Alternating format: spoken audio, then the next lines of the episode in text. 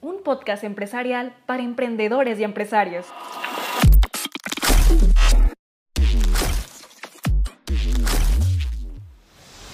Ideas en eje.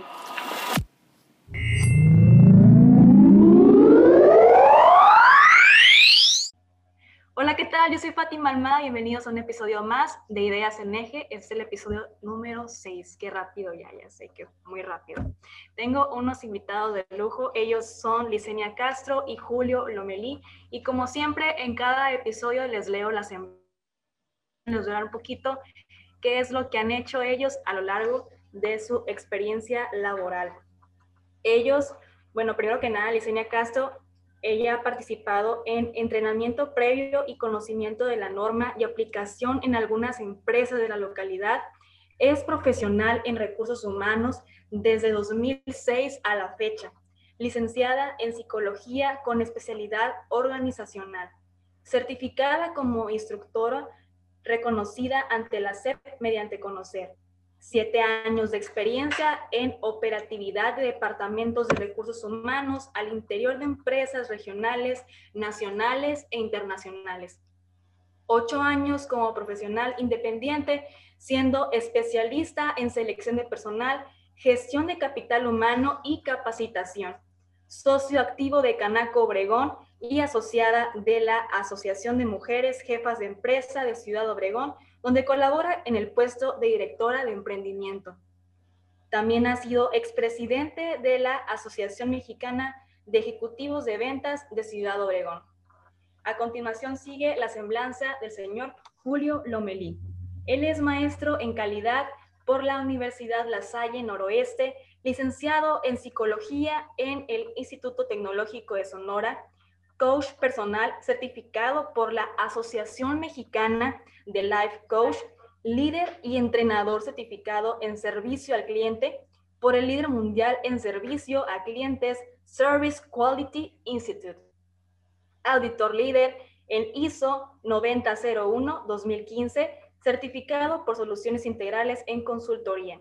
También ha participado como agente capacitador externo acreditado por la Secretaría de Trabajo y Previsión Social, asesor empresarial en desarrollo organizacional y humano, con más de 30 años de experiencias en empresas, de diversos giros tanto en México como en el estado de Arizona, en Estados Unidos. ¿Qué tal? Un amplio currículum. Los invitados, bienvenidos a cada uno de ustedes. Muchas gracias, Fátima. Gracias. Gracias. Muy bien, vamos a iniciar ahora sí con el episodio número 6. Vamos a comenzar con la parte de qué es el nacional, porque seguramente hay algunas personas que aún no conocen sobre el tema y vamos a, a platicar un poco sobre eso. ¿Qué les parece? Adelante. Muy bien. Adelante. Pues. Bueno, muy bien. Este, por aquí Julio me, me estaba dando la batuta. Te agradezco, Julio, como todo caballero. Este, respondiendo a lo que viene siendo tu pregunta, Fátima, clima organizacional puede ser pues una palabra muy amplia, ¿no? Y que escuchamos a veces con mucha frecuencia en muchas partes, llámese en una empresa, en una escuela. Finalmente es algo que a veces no se ve y que no se puede eh, tocar, se pudiera creer, ¿no? Eh, a veces es algo que como que es una intuición y, así lo describe la mayoría de las personas.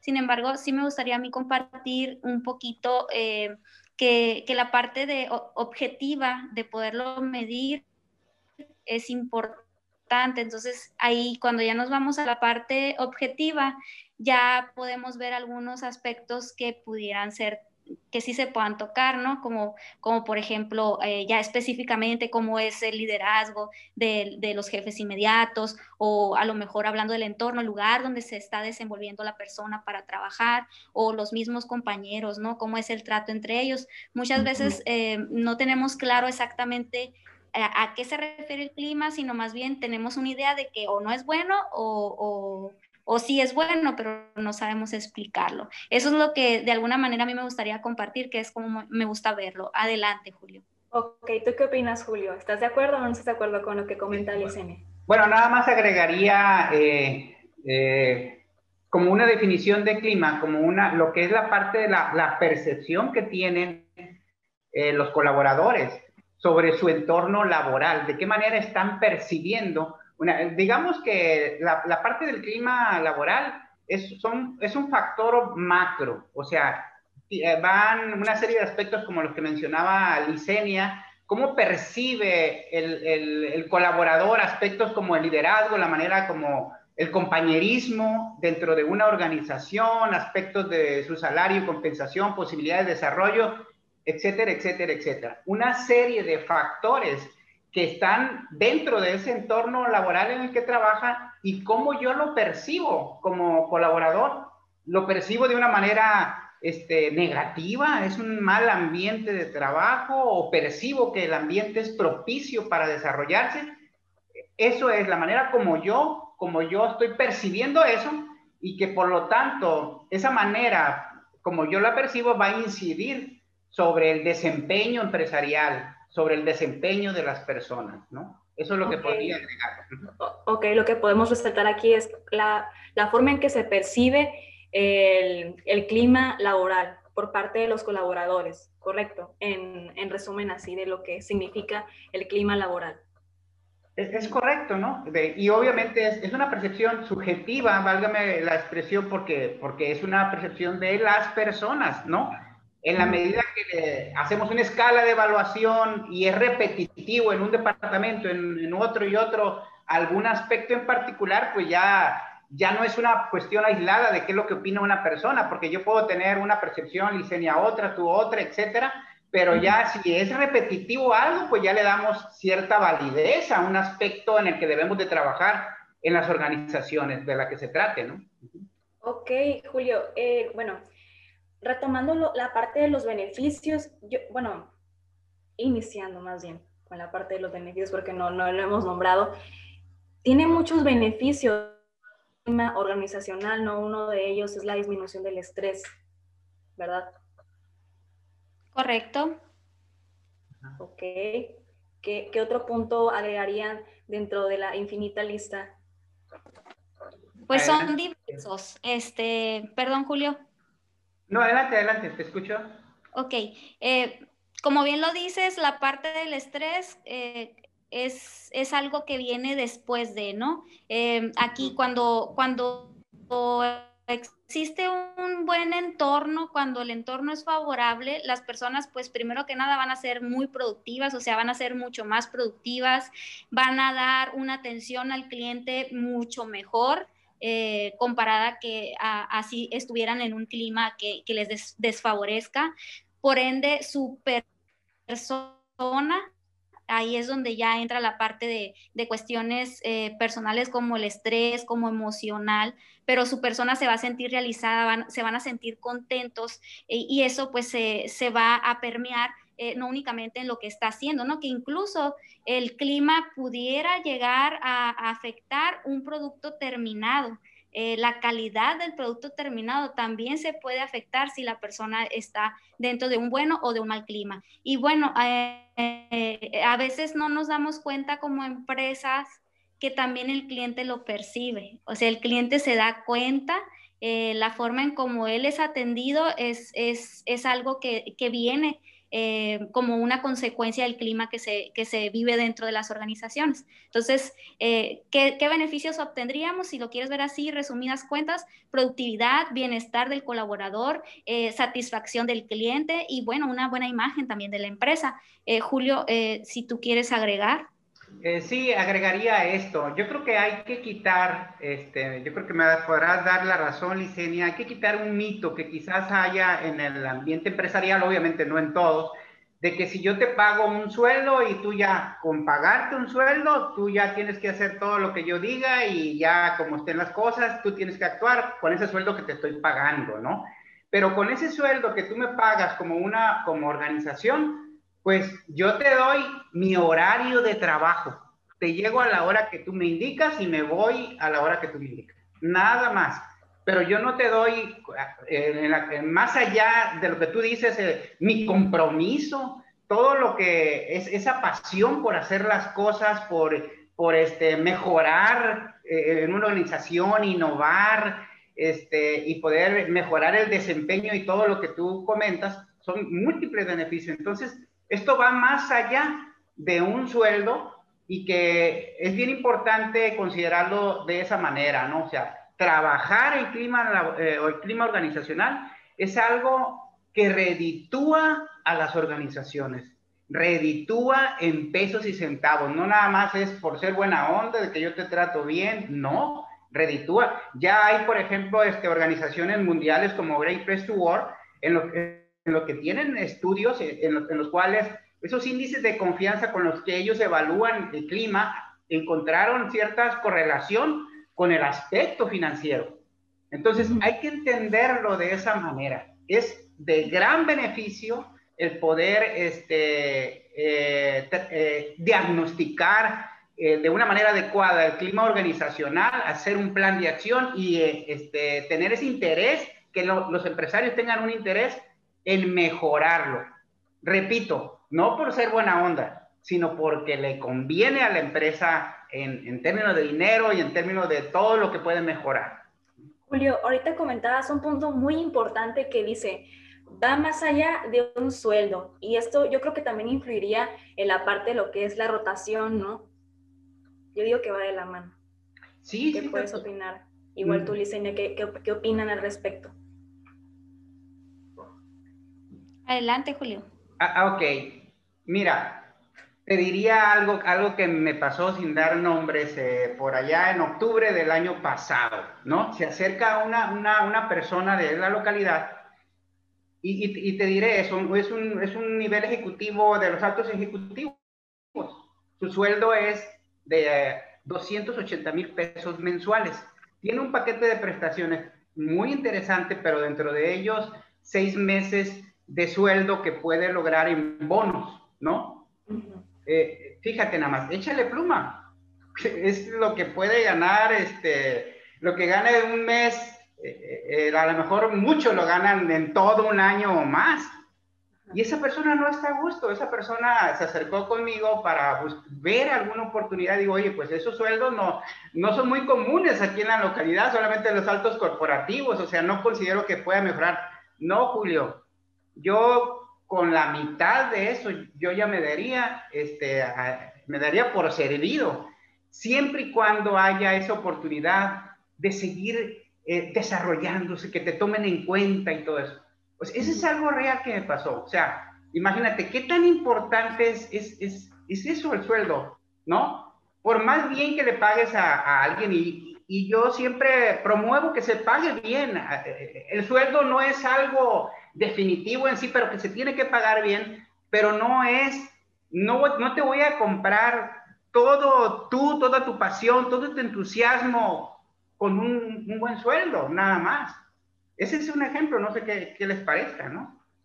Sí, es correcto, Julio. Incluso desde la parte eh, nuestra, ¿no? En, en, la experiencia que tenemos todos los días, la cercanía que tenemos con buscadores de empleo, eh, lo principal, así, o sea, sí es importante el salario, claro, es algo eh, que ellos tienen que ver que les va a ayudar a sacar adelante sus, sus gastos, ¿no?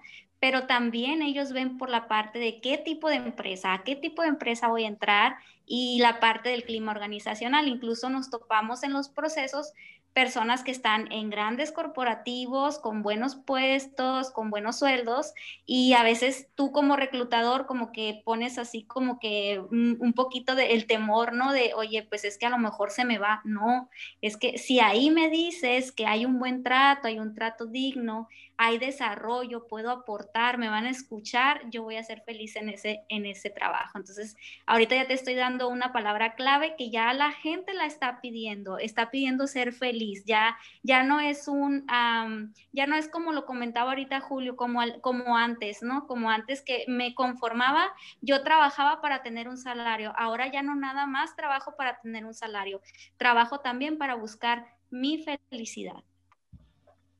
Es correcto. Mira, lo bueno de todo esto, y bueno, es un tema que ustedes ahí lo pusieron sobre la mesa, ahí Fátima, este, lo de la NOM 035. antes, este, el hacer algo de clima laboral, un diagnóstico, pues era algo que pues traerían los, los, los, buenos, los buenos empresarios que están inquietos porque, por mejorar su empresa, no sé, no sé qué tan, a lo mejor un porcentaje muy reducido, no sé, un 20%, 15% de los empresarios y todo el resto no. Este, pero ahora yo creo que va a incidir ahora esa obligatoriedad de la NOM 035, ¿no? Este, para poder trabajar en los ambientes laborales ya como algo, no sé, este, como algo obligatorio, ¿no? Qué bueno, qué bueno que hay, hay eso porque se van a dar cuenta los empresarios que tienen que invertir en su gente, tienen que invertir en hacerlos sentir como parte de esa familia, de, de, esa empresa, en donde la mayor parte de la vida la pasamos en el trabajo. Claro. ¿Y qué tal? Que la pasemos bien, que este, haya muy buen ambiente y podamos hacer la empresa mi empresa, ¿no? Generando buenos ambientes de trabajo. Fíjate que ahorita que comentas eh, que la gran parte de nuestra vida nos llevamos en nuestro trabajo es algo tan cierto porque recuerdo que una vez comentó alguna maestra mía que, que decía que nomás íbamos a nuestra casa casi de pasada, ¿no? Como si estuviéramos en un lugar de renta. Bueno, no me bueno algo parecido, porque literalmente todo el día, incluso hasta más, algunas personas se la llevan laborando. Es correcto.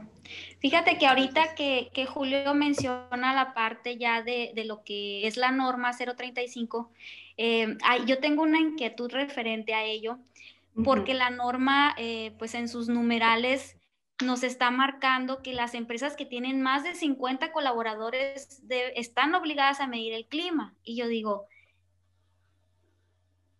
una empresa es una empresa desde un colaborador. Entonces, me preocupa el nivel de empresas, el número de empresas que de alguna manera van a estar desprotegidas en este sentido, ¿no? De, de a lo mejor eh, esos empresarios que todavía no les cae el 20 y que dicen, bueno, no pasa nada, yo soy una empresa pequeña, tengo menos colaboradores y no me van a obligar. En este caso, em, a mí sí me gustaría aprovechar el espacio, Fátima, y hacer una invitación. Ahora, pues al inicio em, hablábamos de los beneficios, son beneficios reales. Entonces, sin, aunque no nos esté marcando la norma, yo creo que sí pudiéramos eh, buscar eh, la manera de hacer cosas diferentes en nuestras empresas para que nuestra gente esté cómoda primero que nada.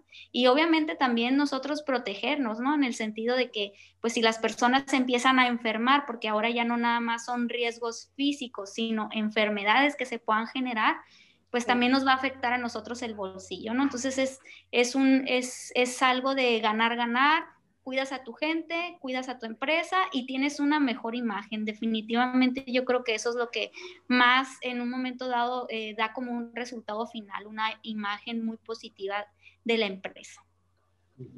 Es correcto, así es.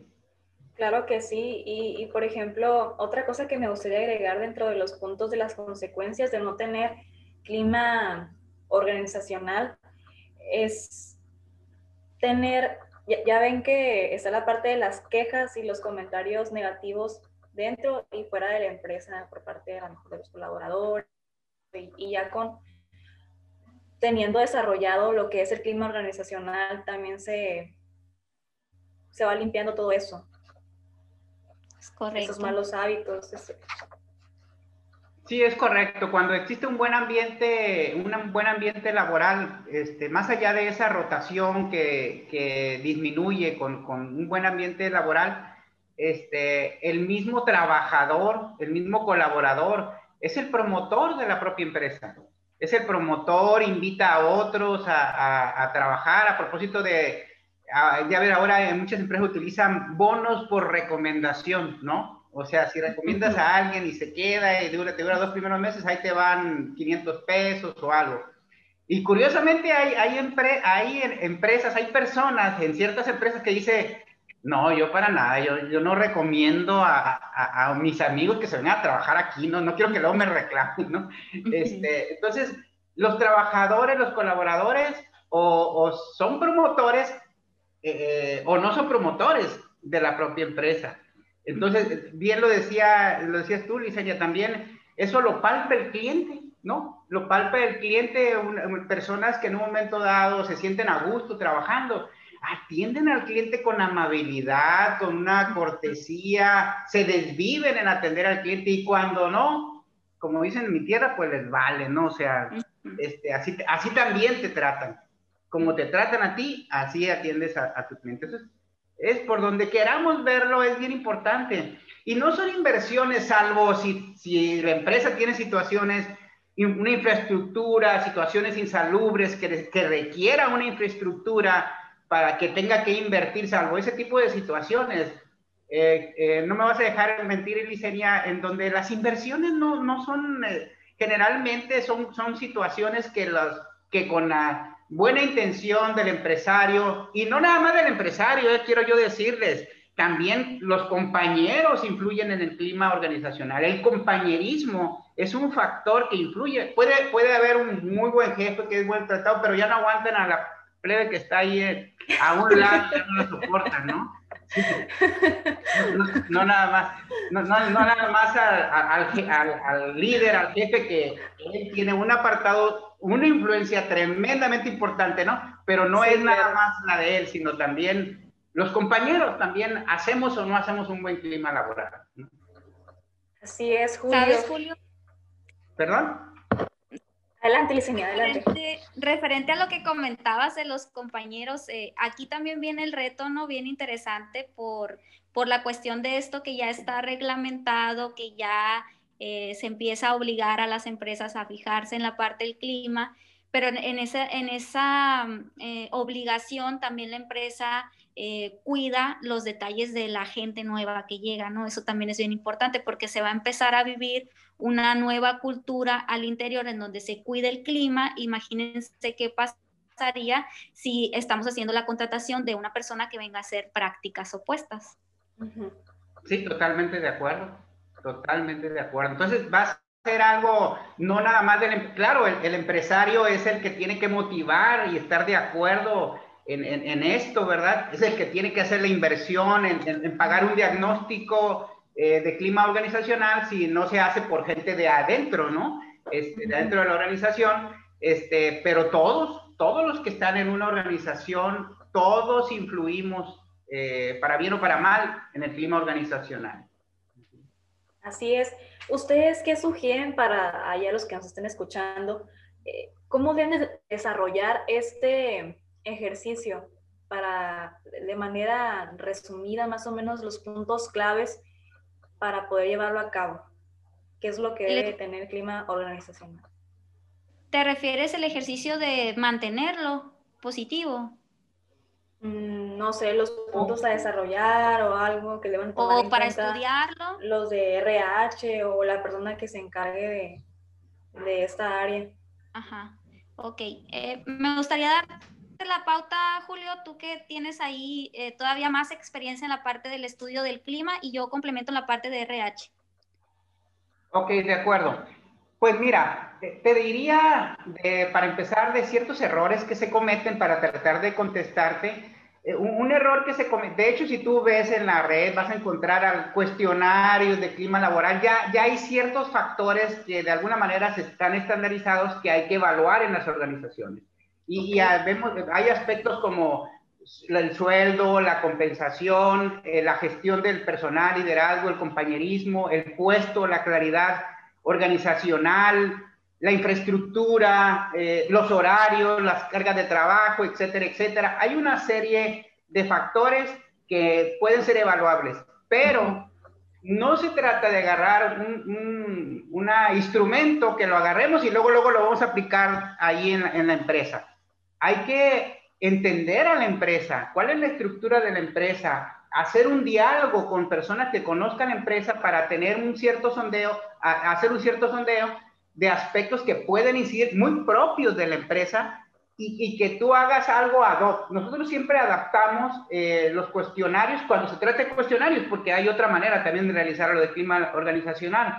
Entonces aquí es, si hablamos de los factores, puedes agarrar este, algún instrumento de la red o de otras empresas, pero tienes que adaptarlo y hacerlo simple esto. Y algo bien importante, eh, algo bien importante que se debe de considerar es este, a la hora de aplicarlo, si lo aplican de dentro de las organizaciones, eh, que no lo aplique el jefe. O sea, no lo aplique el jefe porque muchos, muchos diagnósticos de clima laboral desde que inician, ya inician mal. ¿Por qué? Porque no estás garantizando, ese es un aspecto que, para contestar parte de tu pregunta, debo de garantizar a, a los colaboradores, debo de garantizarles confidencialidad. Debo de que lo que resulte ahí no lo va a saber este, su jefe, la empresa, porque muchas veces esto se vuelve un reclamo, decir, ah, ya sé quién lo dijo, o le hablan este, a las personas y luego le reclaman. Evitar esa cuestión, que, que el hecho de hacer un diagnóstico de clima organizacional venga de esa intención de la organización de mejorar, no solamente de ver qué piensa mi gente, si, yo no voy a hacer ningún plan de acción, pues voy a crear una expectativa muy vana en, en, la empresa, sino que tenga la intención de mejorar. Entonces, eso es lo que yo puedo comentar. No sé si quisieras complementar, eh, Licenia, algún aspecto que se me olvide al respecto. Sí, Julio, más que nada complementando lo que comentas, la importancia del perfil, como tú bien dices, el perfil de esa persona que va a hacer el estudio Em, como RH, vamos pensando como RH. Este, pues primero que nada, identificar si yo tengo los talentos para hacerlo y las habilidades y las herramientas, o bien tengo que voltear afuera a hacer una búsqueda de una persona que realmente la tenga, ¿no? Para tener el beneficio real de lo que queremos obtener. Dos, eh, planear cómo lo vamos a hacer. Y, una vez que se haga la planeación y que se lleve a la práctica, que cumplamos con lo que realmente dijimos que iba a suceder. Como lo comentó ahorita eh, Julio, no, no vale la pena hacer un estudio si nada más lo vamos a guardar o archivar. Algo que es muy, muy importante, a veces como recursos humanos queremos hacer las mejorías todas las mejorías posibles, sin embargo las cabezas principales no están de acuerdo o a veces no están enterados. Lo primero que yo les comento cuando, cuando alguien de RH quiere hacer un cambio, les digo, asegúrate primero de convencer a la cabeza principal. Si el dueño, si el consejo administrativo está de acuerdo, entonces sí, vamos a darle para adelante, pero hay algo muy importante. Además de que esté de acuerdo, debe de ser una persona que se va a comprometer y que va a predicar con el ejemplo. Que en un momento dado, si, si por ejemplo se dan a conocer situaciones a mejoría, pues que vaya él a preocuparse de darle realmente ese seguimiento para que suceda esa mejoría. Entonces, como recursos humanos, somos aquellos gestores que estamos como que impulsando, como que eh, este, haciendo que realmente sucedan las cosas, pero más allá, el cierre, ¿no? El cierre también eh, me parece muy importante, que la gente sepa, mm, no abiertamente, no vamos a dar nombres, pero sí en general, cómo le fue a la empresa, qué cosas se van a estar trabajando, porque pueden empezar a, llegar a, a, lo mejor algunas estrategias que a ellos los van a extrañar, ¿no? Aquí lo importante, es muy importante la comunicación que ellos sepan que si viene una estrategia nueva es porque surgió a raíz de la necesidad encontrada y, bueno, que también no va a haber represalias, ¿no? Como bien lo comentó Julio ahorita, este, eso es bien importante, que la persona que se haga cargo de ese manejo de la información sea una persona que tenga un perfil de confiabilidad. Si no lo tiene, la verdad, mejor ni meterse porque la gente no va a confiar y, y realmente va a ser un documento que pues va a quedar ahí en realidad o nos va a generar ahora sí, si no teníamos un mal clima, pues ahora sí nos los va a entorpecer. De acuerdo, eso es muy importante. Ajá. Por ejemplo, ustedes más o menos platíquenos a, qué se dedican, en qué pudieran apoyarles a, las personas que nos están escuchando en este momento, em, para que nos compartan de los servicios que... Adelante, Julio. Ahora yo soy la caballera. Ah, ok. Gracias. Bueno, eh, Hablando de nuestro despacho, nosotros nos encargamos de, la parte que tiene que ver el desarrollo organizacional y humano. Nosotros trabajamos desde hacer diagnósticos organizacionales, ver los aspectos que están de alguna manera incidiendo. Necesitamos que las organizaciones mejoren. Entonces tenemos que comprometernos con que los, el empresario gane dinero. Mm, sin vernos materialistas, las organizaciones tienen que generar dinero, ¿no? Hasta las iglesias también, mira, los padres se enojan cuando le dan una monedita chiquita. Se, tiene que generar ese, ese dinero y hay que diagnosticar, hay que ver este, qué aspectos se deben de mejorar en la organización. En nuestra parte hacemos diagnósticos eh, y hacemos este, eh, lo que son sistemas de gestión que permitan mejorar a la empresa. Un punto bien importante es, la parte de, de trabajar con las organizaciones y nosotros trabajamos junto con el equipo, con los empresarios, con su equipo de colaboradores para mejorar eh, en, el interior de las organizaciones. De eso se trata, ¿no? O sea, de, diagnosticar y hacer planes de acción para trabajar y llevar a la mejora a una organización. A grandes rasgos, eh, uno de los servicios que prestamos es este, e, es precisamente esto.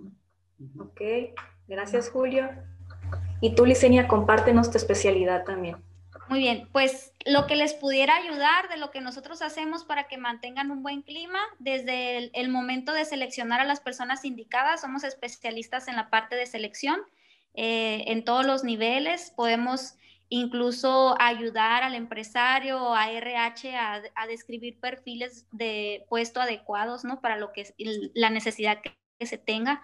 Hemos estado trabajando de la mano recientemente con algunas eh, profesionales de recursos humanos que nos piden ese apoyo para poder armar o estructurar un poquito lo que es el, área o el departamento y aprovechando la parte del cumplimiento que está pidiendo la norma 035, ¿no? Que eh, por ahí a veces no, no, existe la claridad exacta de qué puedo hacer, viene eh, de repente como muy técnico, nosotros les podemos ayudar, manejamos ese servicio de, de consultoría y también capacitación, ¿no? Para eh, equipos de trabajo, mejorar ambientes laborales y también para lo que es liderazgo.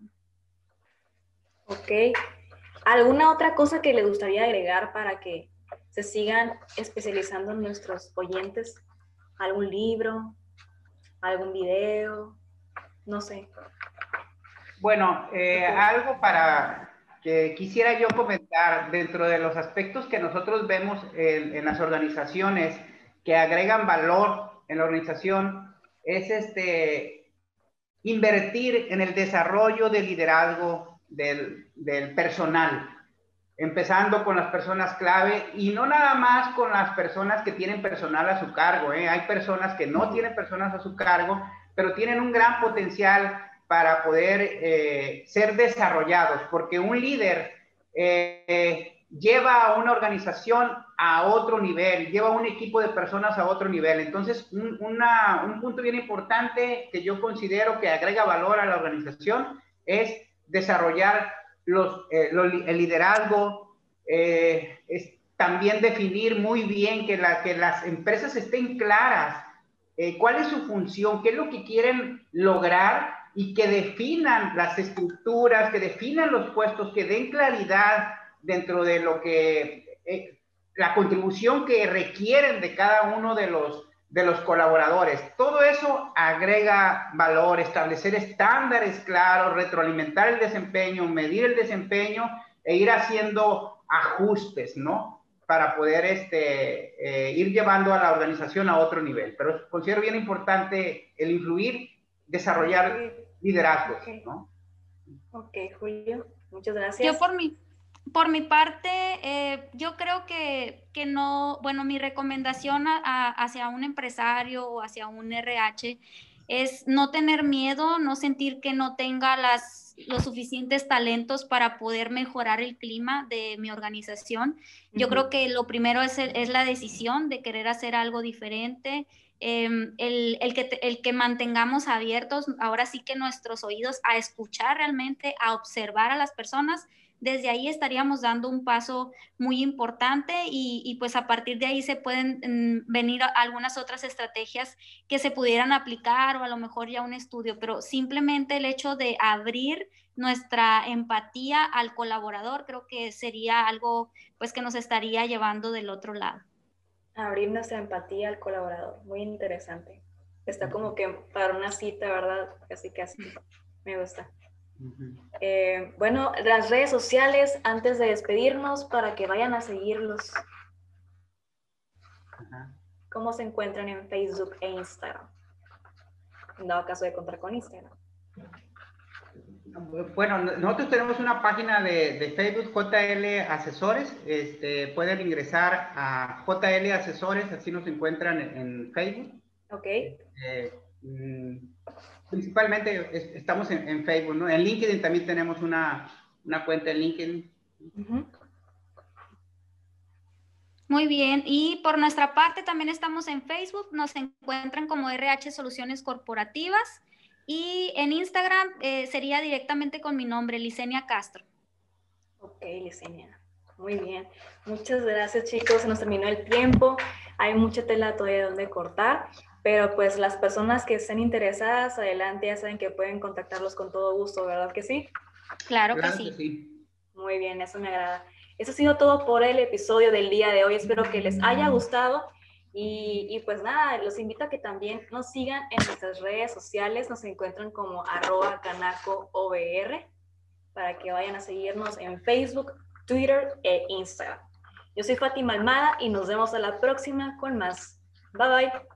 Muchas gracias Fátima, muchas gracias Licenia. Gracias. Bye bye a ustedes, gracias.